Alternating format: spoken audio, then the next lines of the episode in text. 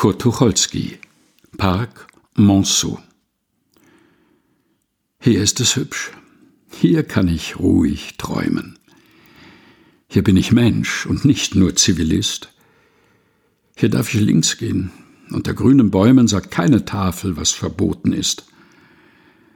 Ein dicker Kullerball liegt auf dem Rasen. Ein Vogel zupft an einem hellen Blatt. Ein kleiner Junge gräbt sich in der Nasen und freut sich, wenn er was gefunden hat. Es prüfen vier Amerikanerinnen, ob Cook auch recht hat und hier Bäume stehen. Paris von außen und Paris von innen. Sie sehen nichts und müssen alles sehen. Die Kinder lärmen auf den bunten Steinen. Die Sonne scheint und glitzert auf ein Haus. Ich sitze still und lasse mich bescheinen und ruh von meinem Vaterlande aus. Kurt Tucholsky, Park Monceau. Gelesen von Helga Heinold.